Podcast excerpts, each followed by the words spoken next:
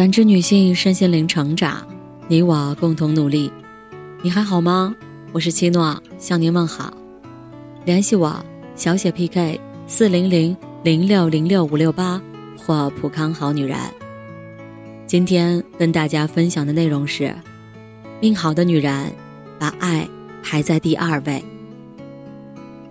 因主演《后羿骑兵》女王的棋局而闻名大噪的女演员安雅泰勒，前不久被媒体发现已经悄悄和男友注册结婚。二人相处一年多，谈到决定结婚的理由，泰勒和大部分年轻人都不一样。他也是喜欢阅读的人，庆幸自己终于找到了一个愿意和我一起看书的人。泰勒曾经在接受杂志采访时说，自己出门时，包里一定会带上一两本正在读的书。与其划手机，读书会让人更安静自在。他把阅读视为自己必须做的事情，比谈恋爱更重要。民国时期，上海永安百货的大小姐郭婉莹，自小在优渥的环境中长大。父亲给她安排了一门亲事，对方也是门当户对的富家公子。一次，未婚夫送了她一双当时很时髦的美国丝袜，对她说：“这种袜子的质量很好，穿一年也不会破。”没想到，这句话让郭婉莹悔婚了。她无法想象自己该怎么和一个谈论丝袜的男人过一生。她更想找一个能和她一起谈诗词歌赋、人生哲学的男人。解除婚约后，她只身从上海到北京，在燕京大学认识了林则徐的后人，清华大学毕业的高材生吴玉香。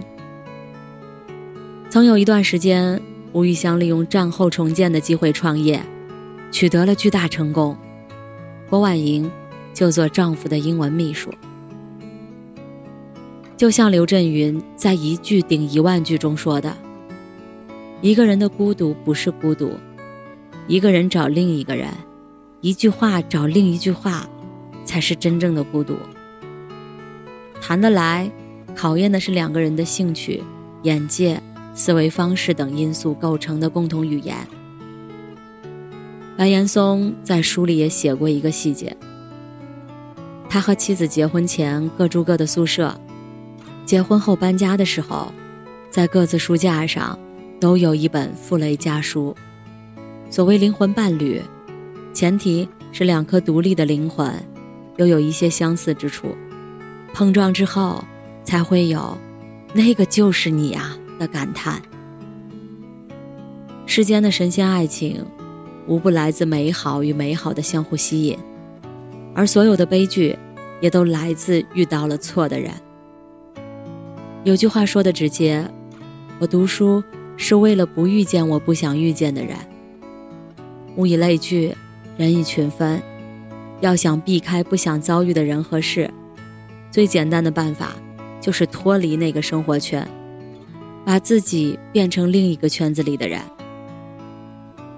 提升自己的能力，升华自己的精神境界，让自己的眼界更开阔，能避开我们不想遇见的人。已经足以让我们心平气和的过一生。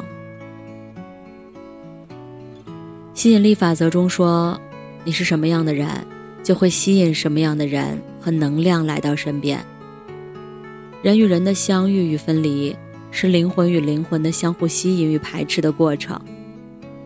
一位女医生曾在留言区讲述自己的故事。她考上博士那年结的婚，现在博士还没有毕业。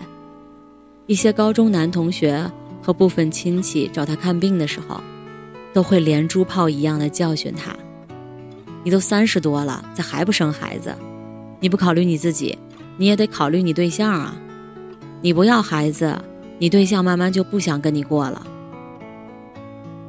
事实上，她老公欣赏她的努力上进，不仅精神上、经济上三百六十度无死角支持她读博，甚至。还鼓励他进站博士后。这位女医生说：“她希望我发挥自己最大的能力和潜力，去做更有意义的事，去做对社会有贡献的事，而不是天天在家给他做饭、拖地、打扫卫生、带孩子。他也理解了为什么有人说，婚姻是爱情的坟墓。那是因为，女孩摊上了一个在坟墓里等你一起生活的男人，而好的婚姻是风筝的线。能让你在广阔的天空里欣赏人间的美好。我们常常羡慕那些找到灵魂伴侣、爱情事业双丰收的人，殊不知，对的人不是从天而降的幸运，而是努力经营自己的结果。而读书，则是经营自己最好的方式。读书多了，一个人才会有独立思考的能力，才能活得清醒。做出更适合自己的选择。在这个时代，颜值可以通过整容、化妆来修整，气质可以通过服装造型来塑造，唯有你的大脑没办法骗人，那里面藏着你走过的路、读过的书。读书多的人，眼界更宽，见识更广，拥有更多的选择权，对生活的主动权。最近在微博电影之夜上拿到年度口碑演员的吴越，出席颁奖的时候一身淡雅的打扮，在一众明星中显得气质格外出挑。五十岁的吴越，未婚单身，有人为他惋惜，更多人则喜欢他身上的清醒淡然，不怒不争。吴越出生于书香门第，父亲是知名书画家。